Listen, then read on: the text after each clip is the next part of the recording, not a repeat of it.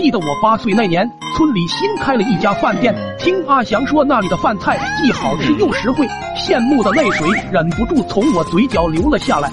于是连忙回家缠着老爹，让他带我也去尝尝鲜。终于在我的死缠烂打下，老爹亲切的对我说：“滚！”老爹不愿意破费，我只能自己想办法了。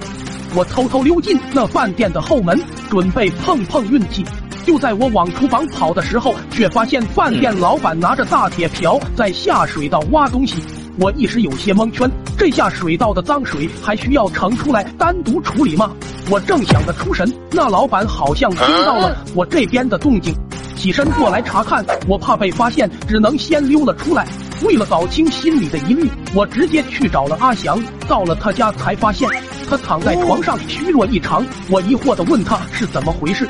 他颤巍巍地说：“今天肚子疼，去医院检查，结果是吃了不干净的东西导致的。”我赶紧说出刚才在饭店后厨看到的事情。他听完后气得一蹦三尺高，怒气冲冲地说：“那个饭店肯定用的是地沟油，做的饭菜都不干净。”我在心里暗暗庆幸，幸亏抠门的老爹没带我去吃。第二天，我和阿祥站在那个饭店门口，大声斥责他们用地沟油做饭。结果喊了半天，店里的食客仍然吃得开心，反而冲出两个凶神恶煞的服务员，想要抓住我们。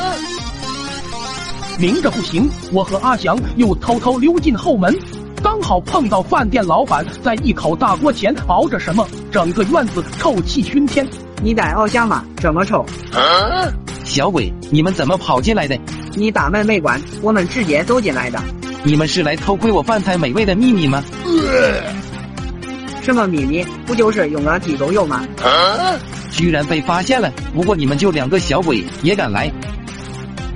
你很勇啊！开玩笑，我超勇的好不好？这时老板准备来控制我们两个，